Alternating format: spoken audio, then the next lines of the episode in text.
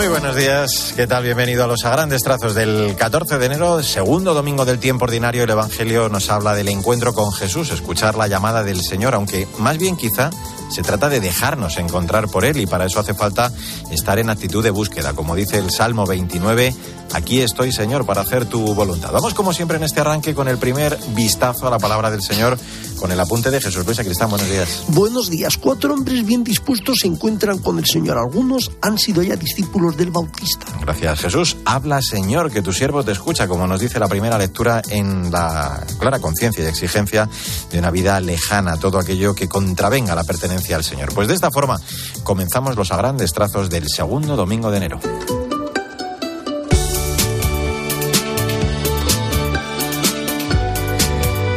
Vamos, como es habitual en estos primeros minutos, con el magisterio del Papa. Esta semana, la tercera ya dedicada a su nuevo ciclo de catequesis, que sabes que está centrando en los vicios y en las virtudes. En la audiencia de esta semana reflexionaba sobre la locura, la locura del vientre, como la llamaban los padres antiguos. Jesús, decía Francisco, nos ha enseñado a ser capaces de amar la sana alegría de las bodas de Cana, a sentar nuestra mesa a los pobres y a los pecadores en signo de comunión, a no sujetarnos supersticiosamente, decía a reglas de impureza, sino a considerar todo como un don de Dios confiado a nuestra custodia. Cada vez más nuestra sociedad da muestras de haber perdido el sentido auténtico de la relación con los bienes de la tierra. Muchos trastornos alimenticios expresan el sufrimiento de tantas personas ante esta realidad. Hemos pasado de ser administradores de los bienes divinos a ser consumidores detentores de una voracidad insaciable que está destruyendo el planeta. Pues el Papa nos animaba a dejar que el Evangelio nos cure de esa gula personal y social, como te decía, de esa locura del vientre que nos animaba a pedir al Señor que nos ayude en el camino de la sobriedad para que todas las formas de esa gula no se apoderen de nuestras vidas.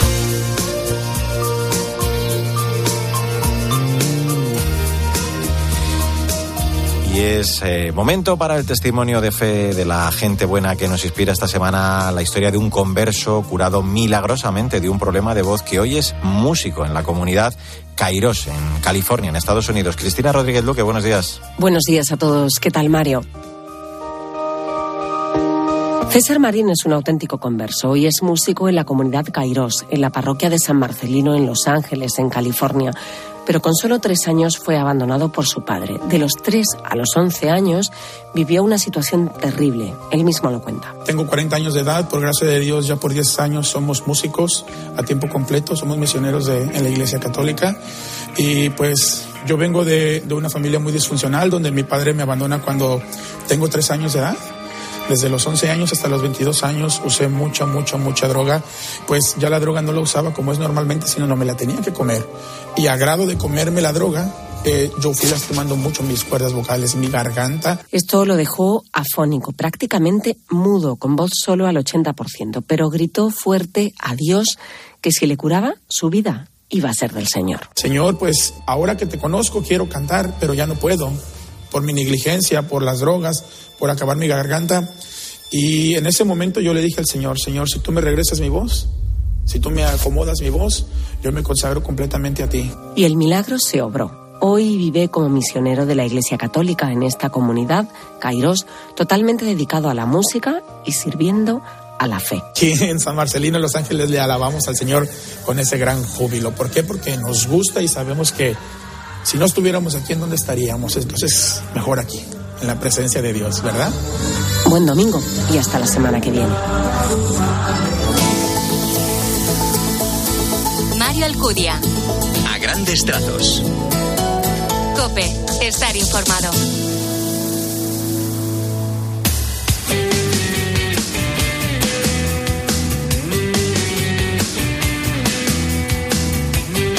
En a grandes trazos, en este 14 de enero, la actualidad de la Iglesia en España. Este domingo celebramos la Jornada de la Infancia Misionera con el lema Comparto lo que soy, un día en el que los más pequeños se convierten en misioneros y ayudan a los niños de otros lugares del mundo también donde no tienen lo necesario para vivir o no conocen a Dios. Sandra Madrid, buenos días. Buenos días, Mari. Un año más España ha sido líder en generosidad con infancia misionera, la obra pontificia que apoya a los misioneros en su trabajo con los niños.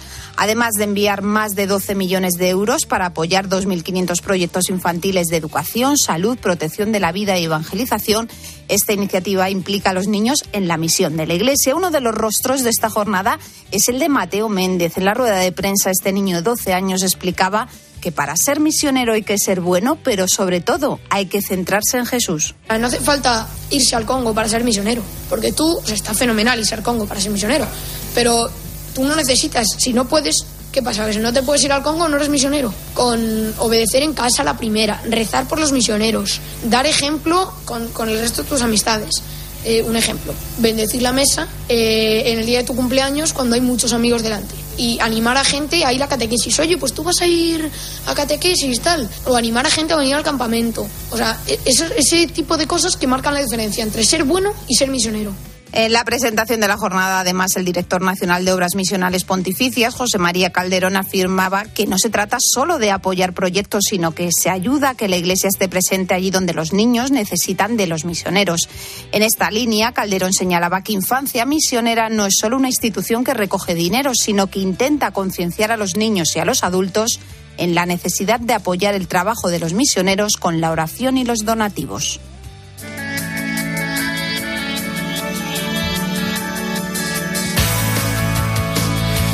Pues vamos a echar, como siempre, en este punto del programa un vistazo a las redes sociales de esta semana, con especial protagonismo para la llamada del Papa a rezar por los cristianos que sufren en todo el mundo y la música, en este caso todo un exitazo de las hermanas pobres de Santa Clara en Murcia. Paloma Corbi, buenos días. Buenos días, Mario. Esta semana el Santo Padre ha querido recordar en su cuenta de Twitter a los cristianos que sufren en todo el mundo y ha publicado más de 360 millones de cristianos en todo el mundo sufren persecuciones y discriminaciones a causa de su fe y son cada vez más aquellos que se ven obligados a huir de su propia tierra.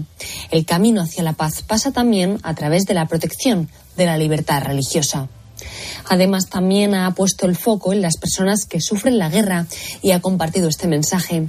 Las víctimas civiles de las guerras no son daños colaterales, son hombres y mujeres con nombres y apellidos que pierden la vida, son niños que quedan huérfanos y privados de un futuro, son personas que sufren el hambre, la sed y el frío o quedan mutiladas.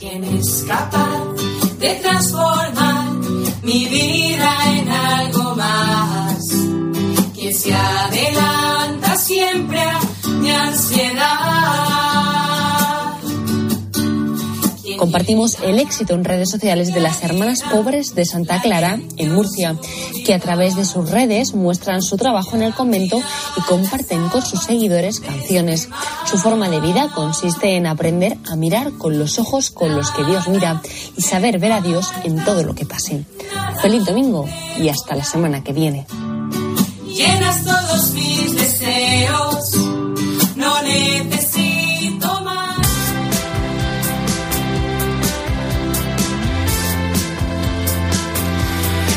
Grandes trazos, la literatura, como siempre, con la directora de proyectos de Literocio, Maika Rivera, que este domingo, en este mes en el que recordamos el 59 aniversario ya del fallecimiento de T.S. Eliot, nos recomienda el libro de los gatos sensatos de la vieja zarigüeña, editado por Nórdica Libros, una colección de poemas humorísticos y fantasiosos sobre psicología y sociología felina, que sirvió de inspiración para la producción de la obra musical Cats. Buenos días, Maika.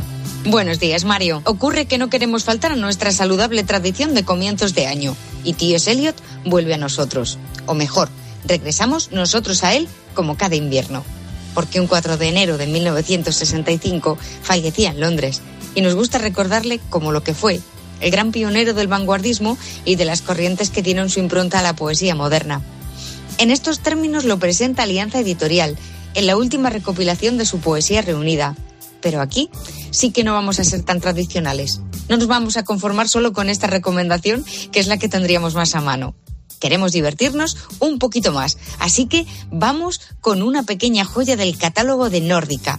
Y apuntamos todos, el libro de los gatos sensatos de la vieja zarigüeya.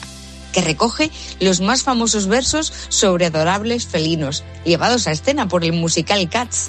El poeta los publicaba por primera vez bajo el seudónimo de Old Possum, vieja zarigüeya, en 1939, dedicados a los hijos de su editor Faber. Y ahí radica posiblemente la magia que irradia el poemario. La acertada traducción de Juan Bonilla está a la altura de las divertidas ilustraciones del gran Edward Gorey para reinterpretar el clásico. Una delicatessen ideal para leer y releer con los más pequeños de la casa.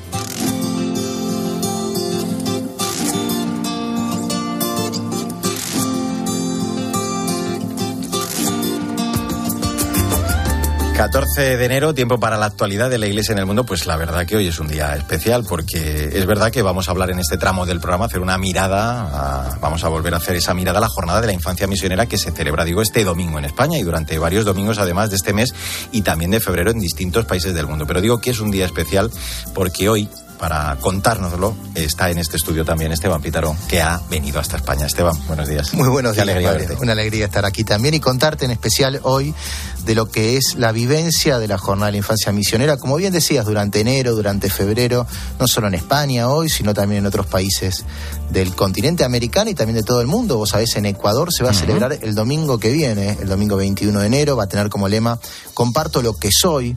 Sí, aún en este momento institucional tan delicado del Ecuador. Hay una oportunidad para que los niños, para que los chicos ecuatorianos que son pilares de la construcción de la paz, como lo son en todo el mundo, compartan gestos que los hermanen con los misioneros de todo el país y con los niños de todo el mundo.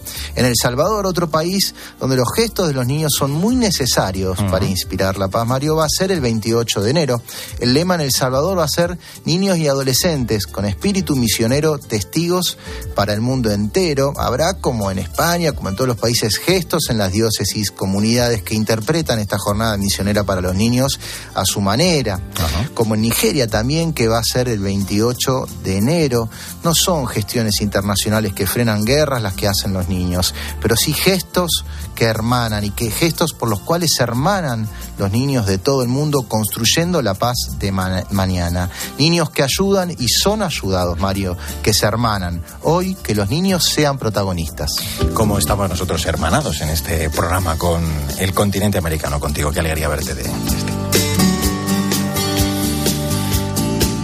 14 de enero, eh, segundo domingo del tiempo ordinario. Venga, vamos con el comentario, el post, la aplicación de este evangelio para esta semana que iniciamos con Jesús Luis Acristán. De nuevo, buenos días. Saludos de nuevo. Dios se presenta en nuestras vidas para mostrarnos quién es. Por eso espera una respuesta desprendida como tantos misioneros. Pues eh, Jesús se hace misteriosamente presente y pide acogida en el corazón mismo de la vida, incluso de aquellos que no lo conocen. Se hace presente en nuestras relaciones personales, también en el servicio y la atención al más necesitado la paz de tu presencia que lo envuelve todo. Adorarte es el tema que estamos escuchando y que acaba de estrenar nuestro buen amigo, el cantautor Jesús Cabello. Una canción que nos invita a reencontrarnos con los momentos de oración frente a Jesús sacramentado y que tiene un mensaje lleno de esperanza. Buenos días, Victoria Montaner. Buenos días, Mario. Jesús ya lanzó este sencillo en el año 2016, en su disco titulado Tu amor primero. Pero en esta ocasión lo vuelve a reeditar bajo otra producción, la del venezolano Roberto Andrade, que le da un sonido un poco más fresco y rockero. Es una canción de alabanza que refleja el fervor de un corazón enamorado de Dios. El autor, Jesús Cabello, es profesor de lengua y literatura y de niño sufrió leucemia, una enfermedad que le hizo preguntarse por el sentido de la vida desde que era muy pequeño. Fue a los 17 años cuando tuvo su primer encuentro con Dios. Fue durante unos ejercicios espirituales y desde entonces no ha soltado su mano. De hecho, como él mismo dice, da testimonio de su fe porque si no cantara y contara lo que Dios ha hecho en su vida, lo hablarían las piedras. Pues el de Jesús Cabello, que es un precioso testimonio y desde luego este tema es una maravilla. Vamos con la frase del día. De San Francisco de Asís. Tus actos pueden ser el único evangelio que algunas personas escuchen el día de hoy. Qué importante es ese testimonio, esa labor de evangelización en lo cotidiano. Gracias, Vicky. Hasta la semana que viene. Adiós, hasta la semana que viene. Adiós, Jesús Luis Cristán. Hasta luego. Adiós, Esteban Vítaro. Un placer encontrarte aquí. ¿eh? En el control técnico estuvo Antonio Mora. Que tengas una estupenda semana y hasta el domingo que viene, si Dios quiere. Bendito